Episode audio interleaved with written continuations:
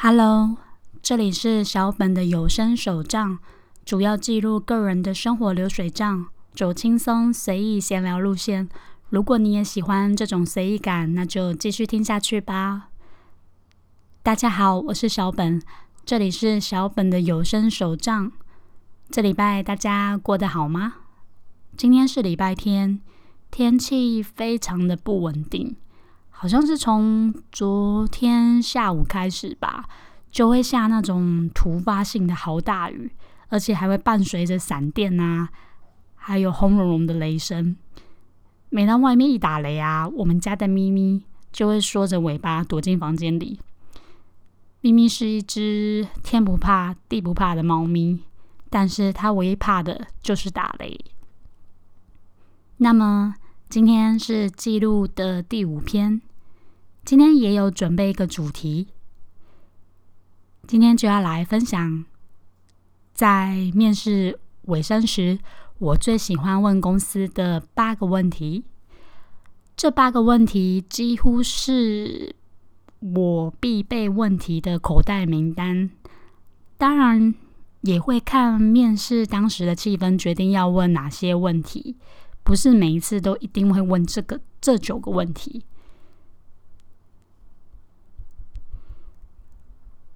大家都一定有过这个经验：当面试进行到尾声时，人事或者是用人单位的主管都会问一句：“请问你对公司有什么想要了解的地方吗？还是你有什么问题想要问的？”说真的，我个人是非常喜欢问公司问题，而且我通常都会从就是对方回答我的答案中。推测出未来到这间公司或是这个部门可能我会面临到的问题，所以我个人是一定会问问题的，而且我非常爱问问题，至少我都会问五个问题以上。诶，好像有点多，但是我通常都还是会问啦，除非是面试到尾声时，我发现我不是很想进这间公司。我一般都不太会提问啦，不过我相信问公司问题一定也是公司在评估求职者的一个部分，所以我觉得呃问问题是蛮重要的一个环节。那接着进入我们今天的主题，就是面试我最爱提问的八个问题。首先第一个问题是。这个职缺是部门扩编呢，还是有人员离职退休？那请问离开的原因是？这个问题就像是面试的公司一样，通常面试的公司一定会问我们求职者说前份工作离职的原因。那我们求职者当然也有权利问公司。就是为什么会开出这个能力需求和这个直觉出来？通常我都会从对方的回答中判断他答案的真实性，可以从他的表情啊，还有他的答案啊是真是假来判断。其实我最常听到的答案是，因为前一个人请育婴假，那他请完之后就直接提离职了，所以这个职位就有新的人力需求出来。但其实每次我听到这个答案，我觉得都挺危险的。因为如果说公司好的话，为什么前一个人请完育婴假会不想回来呢？当然啦，也是有可能是前一个人他刚好想要换工作，所以刚好让他有这个机会可以离开。但通常我听到这个答案，以我的经验告诉我，大多都是受不了这间公司，然后刚好有这个契机，让他可以顺理成章的。提离职，离开这间公司，这样。那接着是第二个问题：公司是否会常态性的加班，还是说固定几天会需要加班呢？那这个问题，我前面都会铺陈一下。我通常前面都会说，呃，我我个人可以配合加班，但是我想了解一下公司是否会常态性的加班。还是固定几天会需要加班呢？那我会从主管的答复和表情来判断，就是主管的答案是真是假，还是有什么说谎的嫌疑。而且有的时候，你问这样的问题，对方反而还会反问你说：“所以你的意思是你不能配合加班喽？”通常听到对方问你这个问题，他没有回答你的问题哦，反而反问你这个问题，八九不离十，这间公司一定是常态性加班，所以他可能不知道哎，可能对方有点心虚吧，所以反而还反问你，不想回答你的问题，怎样？这是我个人主观的判断啦。当然，就是每个面试的情况都不同，但是我的经验是常碰到的是这样。再来是第三个问题，这个职位需要的人格特质是什么？那未来会希望这个人做这个工作，会从会往哪方面的业务发展？这一题在小规模的公司可以问一下。因为公司小，所以人会少。那通常工作的机动性和弹性还蛮高的。有的时候，小公司渐渐的可能业绩提升啦，然后公司有打算扩编，那本来你原本的工作也会有重新被调整的可能。那你也可以从主管的答案了解说，这个职位所需要的特质或是才能等等的有哪些。你才知道自己需要加强哪个部分，以及这个部门在未来的发展走向，都能从主管的回答或者人事的回答就略知一二。这样，再来是第四个问题：如果未来加入公司的话，和我做类似性质工作的人只有我一个人吗？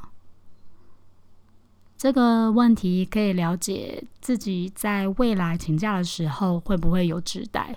虽然如果是小规模的公司，不一定会有职务代理人的制度，但至少先让自己心里有个底。这样，嗯，虽然大多数的公司啦，说真的都没有所谓职务代理人的一个制度，但。至少你可以事先知道说这个部门有没有和我做相同性质的人，至少大家还能互相帮助、帮忙啊，或者照应等等的。接着第五个问题，请问公司的年薪区间大概是落在？这个问题好像很多人都不敢提问诶，但其实我都会问，就针对这个职务啦，就是年薪区间，还有就是这个职务的预算会落在哪里？因为其实求职者也会比较每家公司的福利啊，所以我觉得就勇敢的提问吧，因为有的时候。嗯，你反而一开始了解，先问清楚会比较好，总比你事后进到这间公司才知道事实真相还要来的更好吧？虽然有的时候就是有可能是被骗进来，但是还是可以主动的提问，我觉得没有关系，无伤大雅。毕竟有的时候对方也会问一些很犀利的问题啊，所以这个问题其实我是觉得还好。再来是第六个问题，请问内部使用的 ERP 系统是？那公司会比较依赖系统作业呢，还是人力维护资料？这题可以问问以后有可能成为你未来主管。对，你可以问问他，因为有些公司真的会告诉你说系统真的很烂呐，要靠人力去维护啊，等等的。就你可以根据主管的答案来了解，说就是有个概念啦，公司是如何进行作业的。我的经验是，对方通常一听到这个问题，几乎都不会骗你，会很认真的回答你的问题，甚至有的时候对方会直接透露他对公司系统的看法。所以这题其实是个安全题，对，其实每次都可以问，就代表你有想要了解这间公司它的内部流程系统是如何进行的。我觉得如果问这题，应该是会加分。那接着是第八个问题，请问部门同事的平均年资区间落在多少呢？我真的有碰过人事告诉我说，呃，这个部门的同事平均年资落在半年到一年左右。对，而且人资是完全没有修饰，就直接这样回答我说，做最久的就是大概一年多左右。我认为这一题也是，嗯，蛮有参考价值的，因为当时那个部门，嗯，人事没有骗我，进去之后确实做最久的是一年又多一点。那时候我就觉得说，哎，这个部门真的流动率还蛮高的，也有可能是前一阵子离开了一批人。所以就是让现在在部门的人员的年资通常都比较嗯没有这么高。那其实我觉得这一题可以看状况问啊，因为有的时候你去老公司，老公司不一定流动率很高啊，就是你要看不同性质的公司和部门工作工作内容不同来判断说可不可以问这一题。最后第九题，这题是必问哦。请问我多久会知道面试的结果呢？我跟你说，这题必问，必问，必问，真的很重要，所以要讲三次。对，因为你可以从人事和主管的答案来判断，说他喜不喜欢你。不是那种喜不喜欢，就是喜不喜欢你这个求职者。你可以从他的答案判断，而且你可以知道你自己有没有机会进到这间公司。如果他们的回答是说，嗯，通知结果大概要两周以上哦，那可能大概只剩下两成的机会，也可以说几乎没有机会，代表他就是婉转的拒绝你，因为很明显嘛，他就说两周以上。因为一般不可能会那么久啊，但是如果他们的回答是说一周以内或者是一周左右会通知，就代表机会很大，大概有百分之八十左右。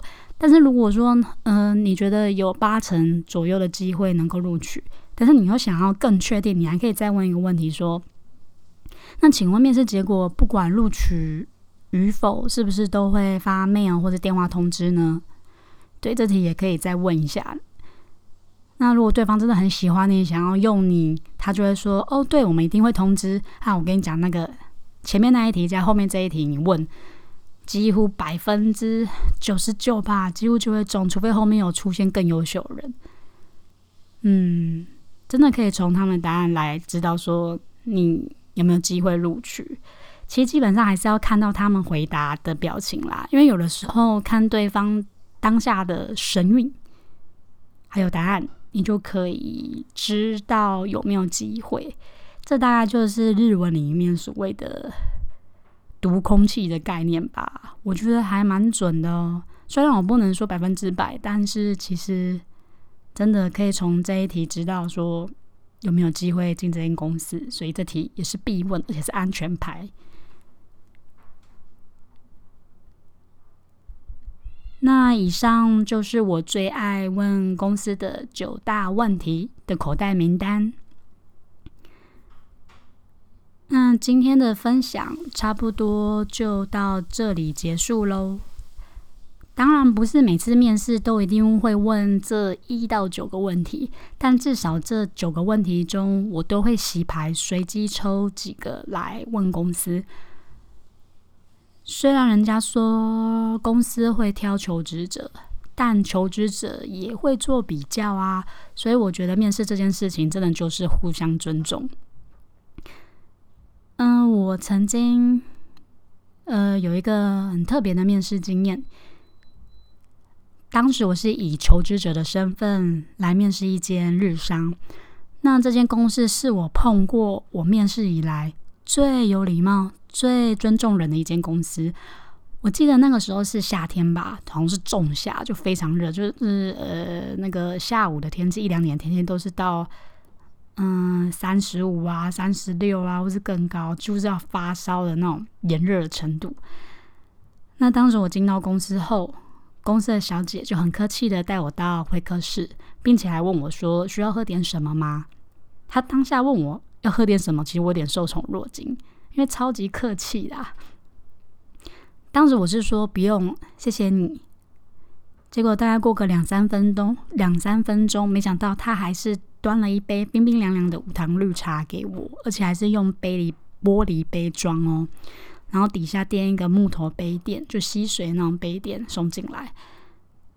真的，这是这间公司真的非常尊重人，而且那时候面试的时候，总经理是日本人，也是相当的客气。